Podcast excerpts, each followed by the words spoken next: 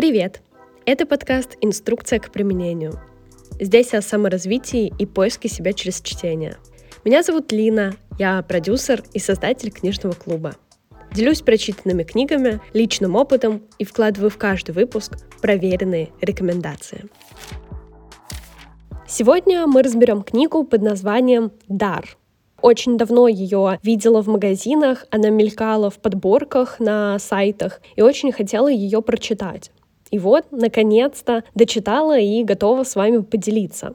Автор этой книги Эдит Эгер, известный психотерапевт, Ей сейчас 92, и она ведет свою терапевтическую практику уже больше 40 лет. На самом деле известна она еще и своей книгой «Выбор». Как раз там она рассказывала свою биографию о попадении в концлагерь, пребывании там и опыте, который она вынесла после спасения. Это непростая книга, но очень запавшая в душу, потому что ты как будто проживаешь все вместе с автором. Она настолько детально и подробно описывает те обстоятельства, что чувствуешь мурашки по коже. А книга «Дар» — это как продолжение к выбору. Многие после прошлой книги хотели получить практические рекомендации от автора, исходя из ее опыта и работы с пациентами. Как раз все это и легло в основу написания книги «Дар». Она считает, что многие десятилетия оставалась заложницей прошлого, хотя со стороны могло показаться, что все есть у человека, все складывается хорошо, работа, семья, карьера, как будто она совсем справилась, но в глубине души все равно чувствовала тревогу и напряжение из-за происходящего. Казалось, что она помогает другим, но все еще не может помочь себе. Вначале была проведена цитата, которая меня действительно потрясла. Первые часы освобождения я наблюдала, как уже бывшие узники, те, кто уже мог передвигаться, брели вон из лагеря, но через несколько минут возвращались и безучастно садились на сырую траву и грязный пол. Мы перестали быть пленниками, но многие все еще не могли осознать ни телом, ни умом, что стали свободными, будто уже не могли брать ответственность за собственную жизнь. И это звучит так страшно и ужасающе, потому что действительно людей погружали в условия, где им диктовали правила, всячески физически наказывали как будто за все это время, пока они были там, они просто потеряли то ощущение ответственности за собственную жизнь и за себя в целом. Книга состоит из 12 частей. И прежде чем записывать этот выпуск, я готовилась Посмотрела заметки, которые у меня остались после прочтения, и удивилась их количеству. На самом деле было очень много всего, и хотелось подсократить, все довести до какого-то разумного идеала. В какой-то момент даже подумала о том, чтобы рассказать не о 12, а, возможно, каких-то самых важных. Но все из них действительно достойны внимания.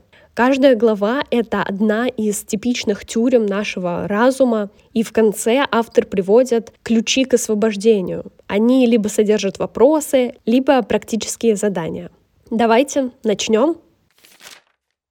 Первая глава называется «В плену собственной жертвенности». Конечно, я уже много раз об этом говорила, что многие из нас часто воспринимают себя как жертву потому что на подсознательном уровне чувствуют, что так безопаснее. Мы снова и снова задаем себе какие-то вопросы и верим, что боль станет меньше, если найдем причины появления сложившихся обстоятельств. Почему я потеряла работу? Почему партнер изменяет? Но мы ищем ответы, пытаемся понять, будто существует логическое объяснение. Но спрашивая почему, мы погрязаем в поисках чего-то или кого-то виновного. И казалось бы, в такие моменты задается вопрос, почему именно я? Столько бед и проблем навалилось именно на меня. Есть же огромное количество других людей. Но самое главное — это не впасть в жертву, да, возможно, стоит погрустить и принять то, что сейчас происходит, но, к сожалению, все такое состояние и переживания ни к чему не приведут. Стоит задаться вопросом, хорошо ли это для меня. И, собственно, этот вопрос желательно возрождать в своей памяти чаще. В любой из моментов, когда вы с кем-то общаетесь, заводите новые отношения, собираетесь попробовать что-то новое, стоит задать себе главный вопрос. Хорошо ли это для меня? Ответ определенно натолкнет на то, что стоит сделать. Возможность продолжать жить дальше — главная причина, почему нам необходимо избавляться от психологии жертвы. Мы не можем погрязнуть в этих переживаниях, потому что иначе жизнь просто будет течь вокруг нас, а у нас остановится. То же самое можно посмотреть на двух людей с абсолютно одинаковыми проблемами. Они отличаются своим поведением. Кто-то это принимает, живет дальше, ищет возможности для того, чтобы жить все равно наполненной жизнью, несмотря на свою физиологию, а другой просто готов умереть, потому что ему сложно, грустно, невыносимо, он не такой, как все. То есть человек находится в состоянии жертвы и постоянно подпитывает себя этим. Ключи к решению данной проблемы — Первое — это вспомнить историю с детства и позаботиться о себе. Если у вас какой-то комплекс тянется еще из детства, или вы помните конкретный случай, связанный с ним, то стоит вернуться в тот момент, обнять себя, мысленно проговорить слова поддержки и понять, что все можно исправить. Не стоит постоянно копаться в своих комплексах и только усугублять ситуацию. Второе — письмо для людей, причинивших боль. Здесь стоит взять ручку, листочек, описать ситуацию прям подробно, со всеми мелочами, и вылить все свои чувства по отношению к этой ситуации. А затем перевернуть страницу и написать письмо тому же человеку или ситуации, но с благодарностью за то, что вы лучше узнали себя. То есть признать боль, слабость, но и отметить целительное воздействие. И третье — это создать карту желаний. Да, звучит так себе, но на самом деле это нужно для того, чтобы понять, что будущее существует, и вы вправе выбирать его, вправе мечтать и реализовывать свои цели. Глава номер два называется «В плену избегания». Автор не рассказывала детям о своем опыте лагерей. То есть она долго это скрывала, и только когда дочь узнала о исторических фактах, она пришла спрашивать об этом у родителей, и постепенно они начали открывать историю своей семьи, и она рассказывала про свой собственный опыт. Мы только калечим своих детей, когда отводим от них беду и оберегаем от страданий. Мы учим их, что чувства бывают дурными и пугающими. Между тем чувства не могут быть ни хорошими, ни плохими. Чувства — это только чувства. И когда мы говорим им «я знаю, что ты чувствуешь», это неправда. По отношению к любому человеку фраза «я знаю, что ты чувствуешь» абсолютно неверна, ведь вы не знаете на самом деле. Вы, может быть, догадываетесь, приблизительно понимаете, но явно не чувствуете то же самое. В этой главе упоминалась история врача, который после концлагерей подсел на антидепрессанты, но необходимо разграничивать, когда люди от тоски забрасываются таблетками и когда нуждаются в приеме необходимых лекарств, реально способных спасти их жизнь.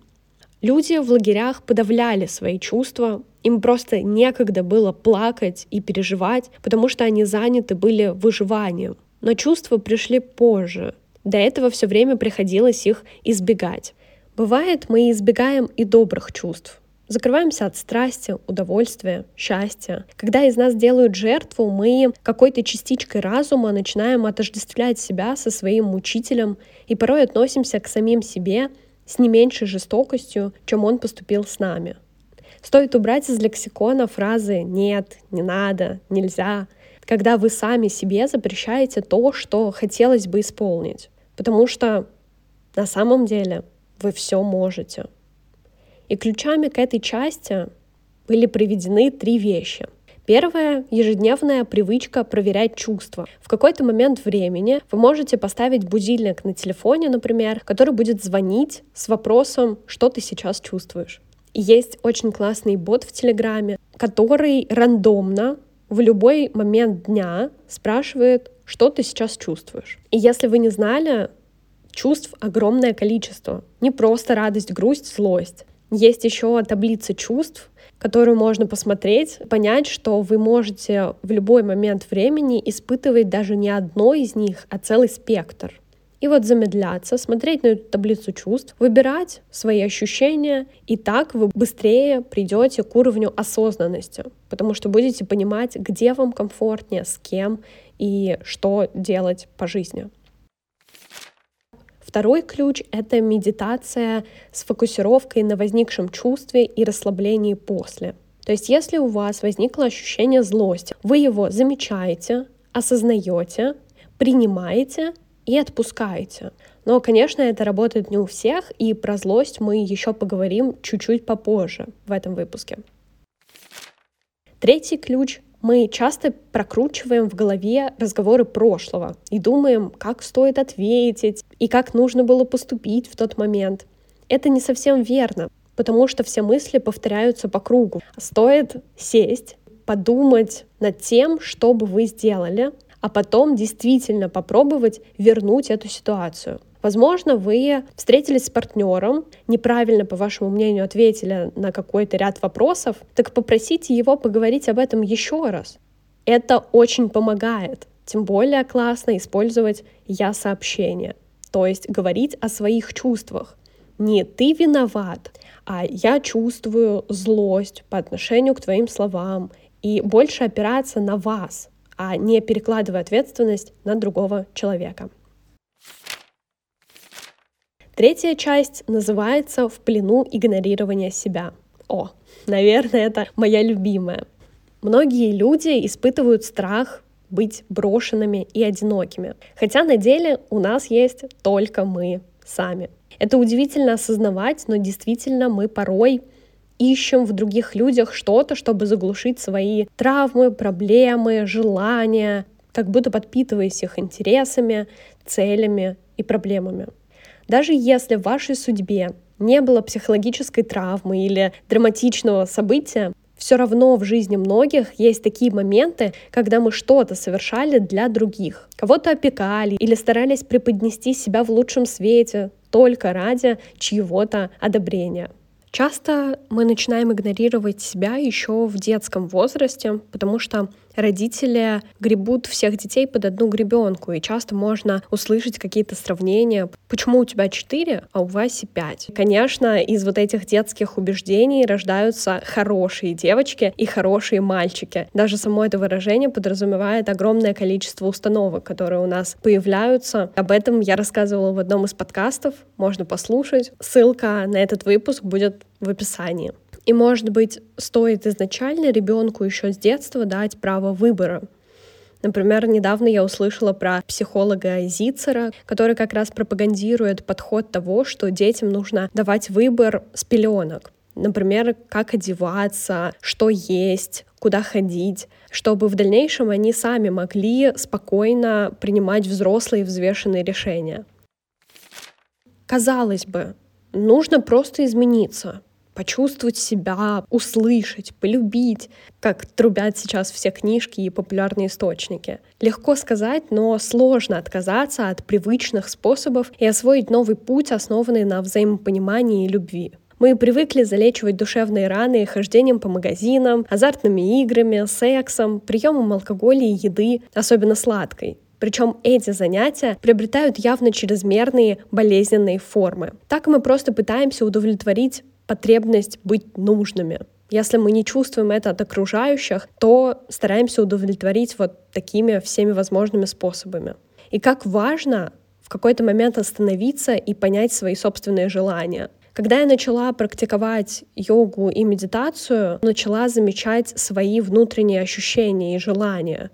Например, насчет еды или занятий я останавливаюсь в моменте, спрашиваю себя, а что мне хочется поесть? То, что просто лежит в холодильнике или, возможно, какое-то конкретное блюдо. И зачастую ответ уже назревает где-то внутри. Если вы хотите пиццу, но съедите миллион полезных овощей, по факту вы не будете хотеть есть, но ваш мозг также будет посылать сигналы о пицце и напоминать, что пока вы не исполните это желаемое, чувство голода не пропадет.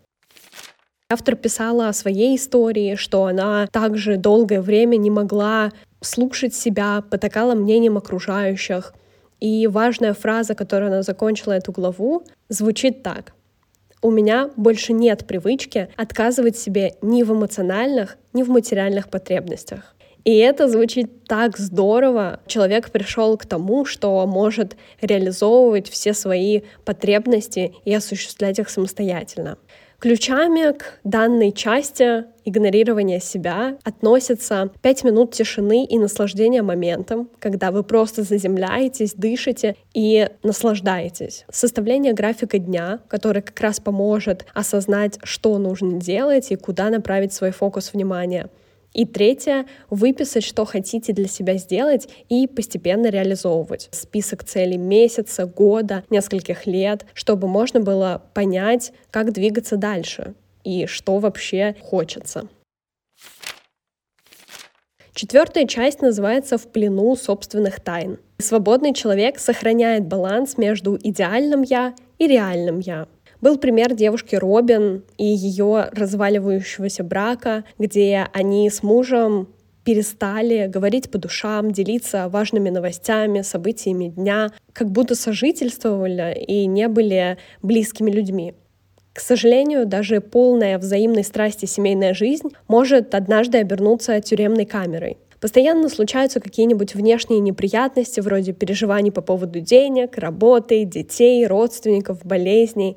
А так как у парня хватает ни времени, ни опыта справляться с раздражением, то тревога накапливается, незаметно переходя в обиду, раздражение и озлобленность. И, конечно, в такие моменты важна честность, которая начинается с умением говорить правду самим себе, признавать ошибки, замечать чувства и говорить. Пока мы храним секреты, нам невозможно расплатиться со всем счетом и отпустить, наконец, свое прошлое.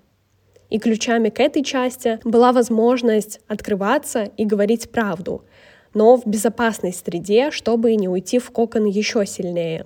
Если вы давно скрывали свое прошлое и, возможно, какие-то факты из жизни, вам просто страшно об этом поделиться, то найдите людей, которым можно доверять, с которыми вы действительно чувствуете близость. Возможно, психотерапевт, возможно, близкие старые друзья, партнер. И потихоньку начните рассказывать можете даже признаться в том, что вам дается это довольно тяжело, и, пожалуйста, постарайся меня принять, понять, услышать, дать обратную связь. Тогда человек действительно увидит важность ваших решений, действий, поступков, и вы сможете наконец-то открыть свою историю и себя полностью.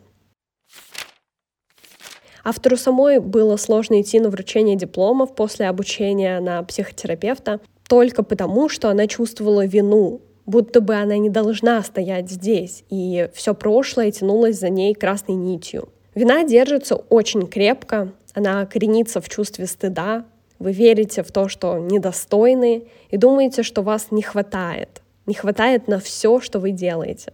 Но нельзя позволять чужим оценкам становиться для нас критически определяющими. В противном случае мы всегда будем стыдиться себя. И здесь можно провести пример девушки Мишель, которая всегда цеплялась за людей, чтобы чувствовать себя важной и нужной. И этот пример очень похож на меня, потому что раньше я долгое время цеплялась за людей, которые были рядом, даже зная, что мы не очень подходим друг другу. У меня самой было ощущение, что если вот эти люди подвернулись и попали в мое окружение, значит все, они избраны, и я должна общаться именно с ними. Но на деле не так.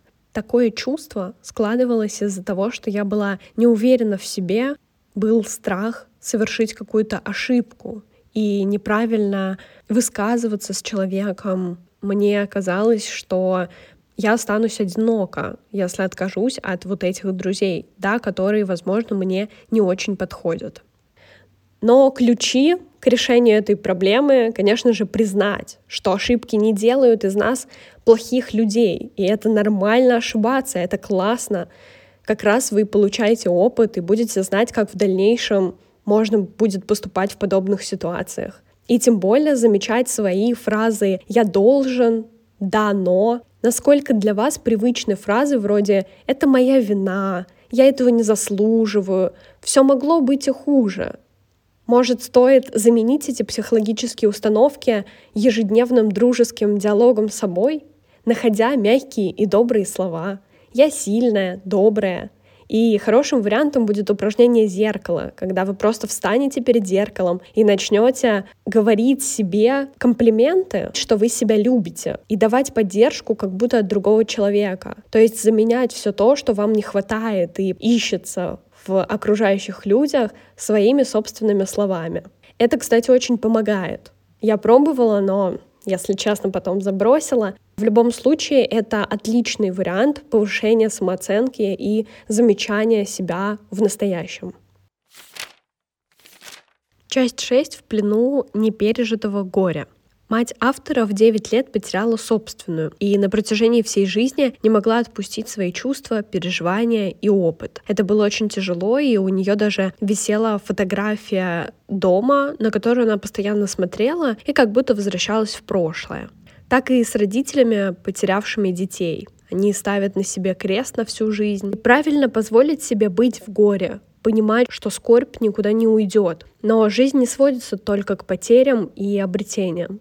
Речь идет о радости, что они вообще были, и об умении отпускать. У горя много уровней и оттенков, но кроме скорби, боли и страха, оно еще несет с собой много вопросов.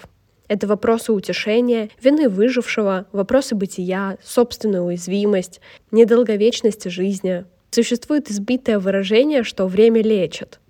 Но лечит не время, а то, что вы с ним делаете. В проживании горя открывается возможность пересмотреть свои ценности. Сюда же можно отнести и зависимость своих партнеров. В такие тяжелые случаи мы зачастую пересматриваем свои ценности, когда видим отношения партнера. И здесь был пример мужчины Дэниела, который всячески спасал и пытался вытащить свою жену из запоя. Спойлер, это не удалось, и зачастую действительно зависимым людям ничего не втемяшить в голову, пока они сами не дойдут до изменения своей позиции. Мы пытаемся найти оправдание объяснение, но суть в том, что есть вещи, которые мы никогда не поймем. И даже не нужно пытаться это сделать. И ключами к этой главе было проживать горе и, допустим, выделять в день 30 минут когда можно плакать, кричать, смотреть старые фотографии, погружаться в воспоминания, но после окончания этого таймера возвращаться к реальной жизни. Часть 7. В плену негибкости мышления. Если ты приходишь в терапию с целью изменить других людей, то это заведомо провал. Как будто у тебя уже неправильная установка и других не изменить. Мы можем приходить туда только с целью что-то найти для себя. У каждого своя правда на ситуации, свой взгляд. Так можно посмотреть на отношения с едой. Для меня есть блюда, которые невкусные, отвратительные, например, икра. Но для многих это деликатес и то, чем они готовы питаться ежедневно. И как бы мы оба правы. Разное восприятие мира — Просто у каждого свои вкусы. И мы не обязаны соглашаться друг с другом. Так и в любой ситуации есть разные взгляды, и люди могут не спорить. Жизнь становится проще, когда мы принимаем других, а не пытаемся их изменить. Для ссоры нужны двое, но прекратить ее может один человек. И это всегда выбор. Хотите вы дальше продолжать ссориться или прекратить и понять, что у вас могут быть разные мнения. Недавно наткнулась на Reels, где девушка советовала в паре, если вы ссоритесь, просто остановиться и написать список вещей, которые вам хотелось бы сделать вместе. Кинуть монетку, кто из вас примет решение ссориться или сделать что-то из этого списка в один выходной решает, например, один партнер, а на следующий день другой партнер.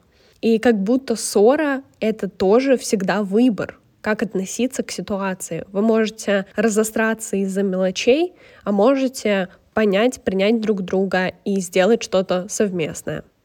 На отношения всегда влияют оба партнера. И ключом к этой главе автор приводит следующее. Обратиться к проблеме, проговорить все как есть. Что не нравится в текущем положении, как себя из-за этого чувствуете, что в ваших интересах сделать, а что пойдет на пользу. То есть открыто сесть и разобрать проблему по кусочкам и принять совместное решение для ее устранения. Восьмая часть называется «В плену обид и разочарований». Чаще всего мы злимся, когда наши надежды не совпадают с реальной жизнью. Мы уверены, что это партнер раздражает нас и загоняет в ловушку, из которой нет выхода, но по существу мы сами заманиваем себя в плен ожиданий. И особенно часто влюбляемся в образ, который создаем самостоятельно. Влюбленность — это химический процесс, это как наркотик, это потрясающее чувство и очень временное. Чувство угасает, и мы остаемся с несбывшейся мечтой, ощущением потери и утраты отношений, которых у нас и не было. Но любовь — это не то, что мы чувствуем, это то, что мы делаем. Иногда сохраняем наши отношения только из-за страха одиночества, о котором говорили ранее. Был пример истории девушки Марины, которая не может оставить жесткого и агрессивного мужа. Возвращаясь к ее истории, можно заметить, что в детстве она терпела абсолютно такое же отношение. Ее отец ушел из семьи в раннем возрасте, а мать в какой-то момент встретила возлюбленного и просто резко уехала в другую страну, оставив в арендуемой квартире одной решать все свои проблемы и справляться самостоятельно. И с течением жизни семья не стала для нее поддержкой и опорой, ей все время проходилось справляться с трудностями, идти по жизни в одиночку. Но в момент, когда она встретила человека, казалось, что вот, мы будем двигаться вместе и можно будет разделить ответственность на двоих. Но ее мужчина так не думал. Обоим понятно, что их совместная жизнь — лишь вопрос времени, что она совместная до тех пор, пока кто-то из двоих не уйдет или не устанет и не захочет начать жизнь с чистого листа. И вы либо что-то вкладываете в отношения, либо отравляете их. Удивительно, но как часто мы заранее знаем, отношения не пойдут наверх. Мы просто прячем эти ощущения и чувства, пытаемся заглушить их чем-то и жить в иллюзии, что сейчас плохо, но в дальнейшем наши отношения станут намного лучше. Так вот, не факт, к сожалению, что станут. И если рассматривать формат расставаний, вы можете сойтись, но каждый из вас должен подрасти. Не просто возвращение в те же отношения, которые были, а создание новых, которые вы совместно обсудили, учли ошибки и сделали по-другому.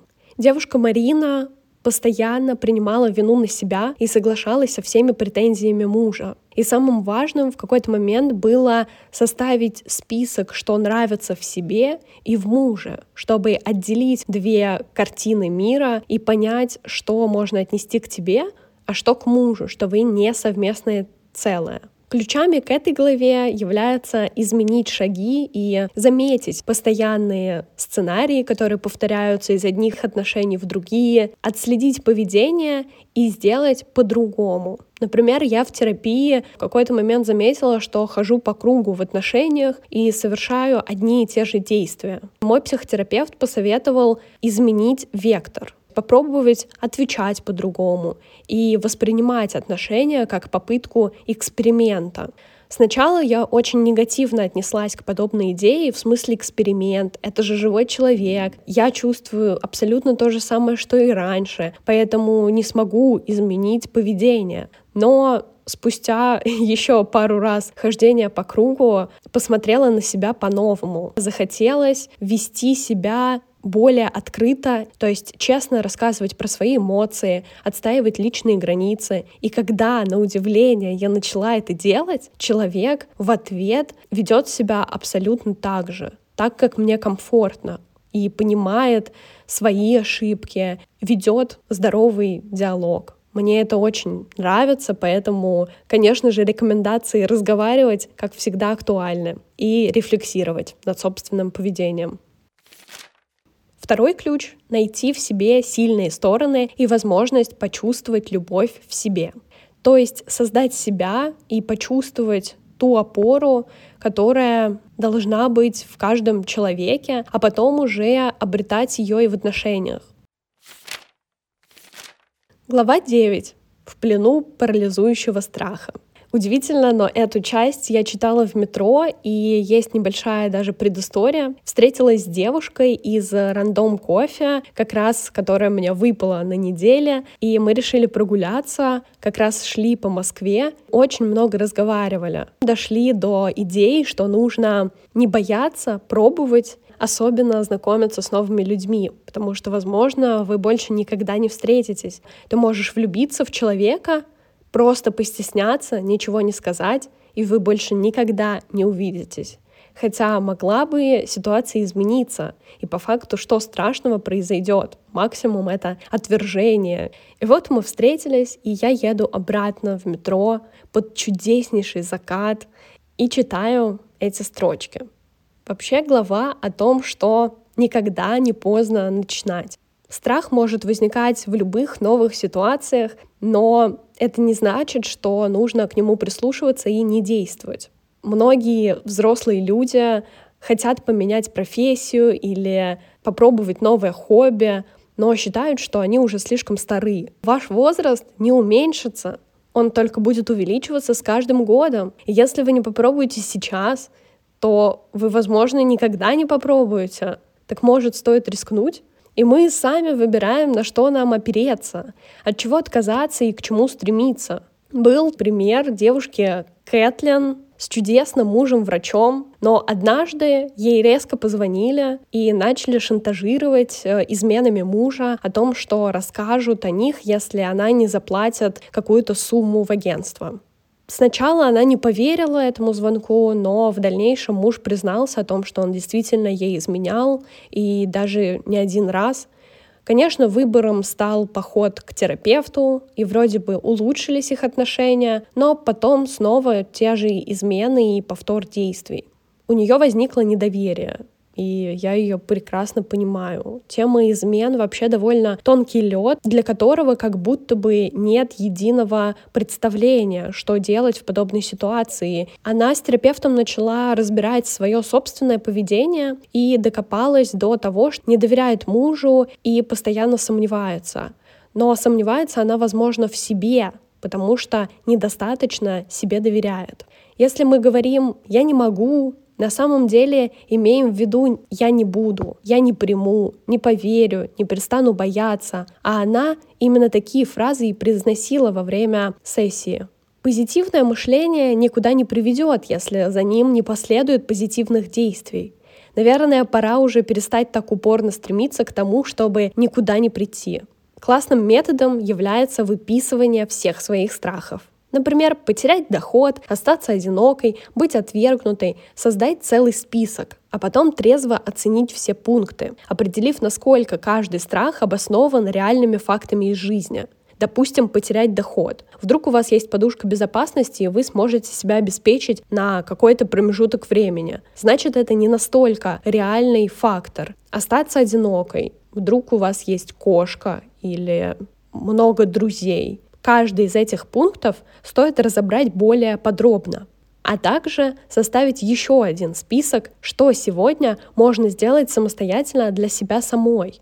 Часто мы застреваем и топчемся, потому что не знаем, как дальше. Но на самом деле мы боимся сделать что-то недостаточно хорошо.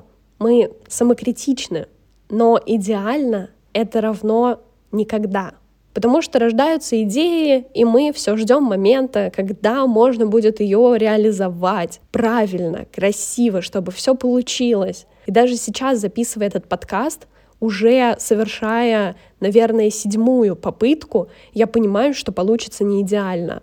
Я уже много раз хотела просто выключить, бросить, отставить эту идею. Уже подумала о том, что подкасты — это не мое. В такие моменты стоит заземляться, принимать, что не идеально — это тоже результат. И стоит продолжать совершать маленькие шаги и действия на пути к своим целям и мечтам. Особенно если вы знаете, что вам нравится этим заниматься. Ключами к данной главе, конечно же, будут слова «я хочу», «могу», «выбираю» вместо любых негативных оборотов, которые стоит постепенно исключать из своей речи.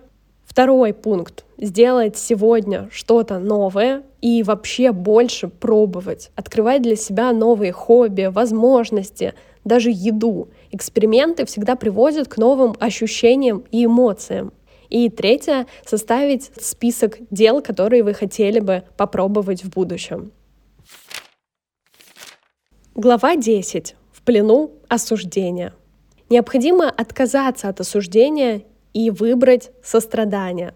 Как-то у автора спросили, почему там в лагере вы так быстро всему подчинились, почему не бунтовали. И это такой странный вопрос, вызывающий злость и негодование, потому что в концлагерях была жесткая система. Как можно бунтовать, если на тебя наставляют оружие и сразу показывают примеры, убивая родителей в газовых камерах? О каком бунте вообще может идти речь? Она сама, отвечая на этот вопрос, поняла, что слишком болезненно реагирует на его возмущение и будто пытается защитить собственный выбор. Когда мы себя осуждаем, то впадаем в жертву. Кажется, что еще сами не до конца уверены, правильно ли поступили, но уже оправдываем свои действия перед другими людьми. Еще был интересный пример девушки Алекс, которую воспитывал жесткий отец, заставлял ее скрывать свои эмоции, пытался убедить ее, что ошибаться недопустимо. И все это привело к уверенности, что с ней что-то не так. Плюс огромное чувство вины и боязнь осуждения. Такое сильное, что не могла в магазине просить помощи консультанта. Это, кстати, про меня тоже. Очень долгое время даже на кассе мне было сложно общаться с людьми или спросить что-то у официанта. Было для меня целым квестом плюс всякие звонки в доставку, в больнице. Это всегда вызывало огромное чувство страха, что я напрягаю людей, хотя по факту это все их работа. И вы действительно можете спокойно звонить и задавать вопросы. Вас никто не осудит. Даже совершив какую-то ошибку, она не станет критической. Алекс во взрослом возрасте начала искать утешение в алкоголе. Осознала это только попав в реабилитационный центр. Очень жуткая история. И ключом к этой главе автор написал воспринимать ситуации как опыт и выносить то, чему она могла нас научить. Конечно, Возвращаясь к Алекс, они долго прорабатывали и искали из детства те установки убеждения, почему она пыталась заглушить все свои эмоции, так же, как и ее учили раньше. Часть 11. В плену отчаяния и безнадежности. В концлагере автора пугало то, что никто не знает, где они, когда придет спасение, что будет дальше, чего вообще ожидать тотальная неизвестность. И многие люди с течением времени быстро угасали, теряли ту самую веру. Чем больше времени проходило, тем больше они падали духом. Автор и по сей день не заостряет внимание на ощущения и иногда забивает на собственное здоровье. Была история, где ее пригласили выступать на большом крупном мероприятии, к которому она очень долго готовилась, боялась выступать. По итогу, в тот день, когда уже подходило время выезжать, она чувствовала боль уже несколько дней, очень сильную, но понимала, что не может подвести людей, и из-за собственной ответственности перед организаторами понимала, что нужно поехать и выступить. Но когда подруга приехала ее забирать и вести на выступление, увидела, в каком она состоянии находится, и, конечно же, повезла ее в больницу. Врач сказал, что она чуть не умерла, еще бы несколько часов, и можно было попрощаться с жизнью, потому что у нее случился заворот тонкой кишки. Пришлось, конечно, долго восстанавливаться после операции. В какой-то момент она даже хотела сдаться, потому что было тяжело, больно и страшно. Но взяла себя в кулак и поняла, что в очередной раз выбирает бороться за свою жизнь. И у нее как-то на другом мероприятии спросили, вы собственными глазами видели самое большое зло в этом мире. Как можно на что-то надеяться, когда по-прежнему то здесь, то там устраивают геноцид? Когда так много свидетельств обратного, что надежды нет? Спрашивать, можно ли надеяться на что-то, если наша реальность так пугающе сурова, означает лишь одно — Человек, задающий такой вопрос, путает чувство надежды со склонностью к идеализации. Идеализация — это ожидание от жизни, что все в ней будет справедливо, хорошо, легко. Это защитный механизм, ровно такой же, как отрицание и заблуждение. И если мы решим, что все бесполезно и невозможно, так оно и будет. Но если мы действуем, то кто знает, что из этого выйдет. Надежда — это увеличенная во много раз версия любопытства. Ключами к этой части есть совет не преуменьшать и не идеализировать, а контактировать со своими чувствами, замечать вот эти моменты, когда кажется, что все плохо и не хочется что-то делать, понимать, это сейчас лень и прокрастинация, либо это звоночки организма, что стоит сделать паузу, чтобы в дальнейшем не выгореть и не потерять себя окончательно. Второе — список благодарностей. Каждый день можно выписывать хотя бы три пункта, и тогда вы заметите все больше позитива в каждом дне. Третье — медитации, представление своего будущего. Где вы живете, как выглядите, чем занимаетесь, во что одеты. Все это дает вам возможность увидеть будущее и направить внимание туда. Придя к терапевту один раз, она посоветовала мне написать список, чем будешь заниматься через год, три года, пять лет, десять. Сейчас, фокусируясь на настоящем, мы часто думаем, что через пять лет неизвестно, кем мы будем, и вот эта картинка настолько размыта, что наш мозг даже не понимает, куда направлять фокус внимания и что нужно делать для того, чтобы оказаться в той идеальной картинке, которую мы даже не строим в своей голове. А когда прописать это и хотя бы определить, образно. Не обязательно через 10 лет вы будете заниматься той профессией, которую указали. Но создавая этот список сейчас, вы уже можете найти вещи, которые вас вдохновляют. Глава 10. В плену прощения. Прощение совершается вовсе не для тех, кто причинил нам зло. Когда мы кого-то прощаем, то делаем это исключительно ради себя чтобы не оставаться жертвами и заложниками прошлого, чтобы перестать тащить через всю свою жизнь тяжкий груз, не содержащий в себе ничего, кроме боли. Прощение — это наш выбор и наша ответственность. Но прощать не означает разрешать другому продолжать нас ранить. Автора, например, пугал гнев, она его долгое время прятала, но лучшее, что с ним можно сделать, это научиться контролировать давать выход, а затем расставаться с ним. Этот вопрос очень долго меня мучил. Что же делать с негативными эмоциями и гневом? Потому что в моменте ты его испытываешь и не понимаешь, как проявить. Мы собрались на пикник и потом на ночевку, и я как раз спрашивала у подружек, как они вымещают свой гнев и негативные эмоции. Они сказали про уборку, прогулку, ссоры с людьми, из-за которых это происходит. В тот день я натерла ноги и жутко злилась на всех вокруг. Ехала в метро и не понимала, как мне вот это выплеснуть. Моим способом стало немного слез, открытые заметки в телефоне и выписывание всех своих чувств и мыслей. Оказалось, что я злюсь просто на сложившиеся обстоятельства из-за натертых ног все, что в моей голове казалось меня бесит, на самом деле таковым не являлось. И это только из-за физического состояния возникали такие эмоции. Автор предлагает признать это чувство, а потом кричать или бить подушку, бегать, колотить землю. Здесь вы можете физически любым способом выплеснуть этот гнев. Но важно его прожить, не просто переключиться на другое занятие, а принять это чувство и потом физически его выплеснуть.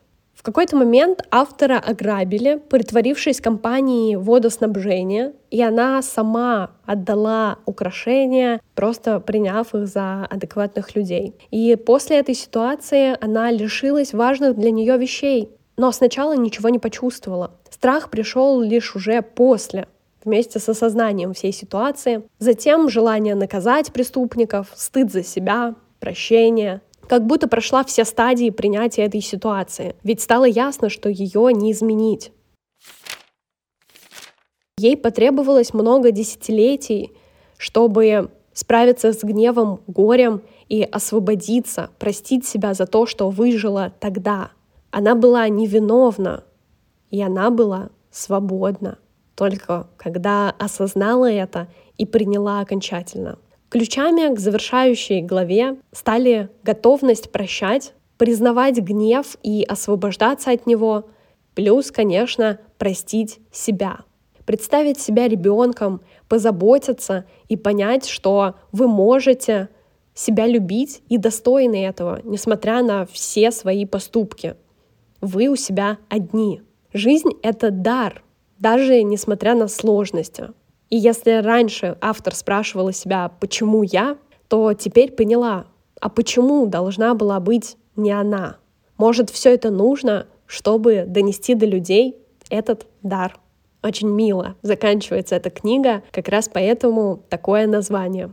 И она совсем небольшая. Я очень бы рекомендовала ее прочитать, особенно если вам откликнулось и захотелось больше погрузиться в истории, которые я рассказывала, потому что, к сожалению, я не смогла все их записать в этот выпуск. Он бы получился еще более огромным, поэтому вот так сжато, но по существу. И очень рада, что все-таки у меня получилось записать этот выпуск. Просто сижу под одеялом, улыбаюсь. Очень приятно делать то, что тебе нравится. И мне интересно, как вам книга, Буду очень рада обсудить. Оставляйте комментарии на выпуск в телеграм-канале, ссылка будет в описании, и подписывайтесь на него, там еще больше мыслей из книг, подкастов и просто моей головы. А также полезные ссылки, анонсы новых книг и подборка с дополнительными материалами по сегодняшней теме. А еще поддерживайте подкаст на Бусте и вступайте в книжный клуб, где мы совместно выбираем литературу, читаем, обсуждаем, потом устраиваем созвон, где делимся общим впечатлением, понравившимися цитатами и просто душевно болтаем. Есть несколько тарифов, которые вы можете выбрать, и также возможность попасть на офлайн встречи в Москве. Все подробности будут по ссылке в описании. Спасибо за прослушивание. Подписывайся на подкаст, ставь оценки, пиши комментарии. Услышимся на следующей неделе. Пока-пока.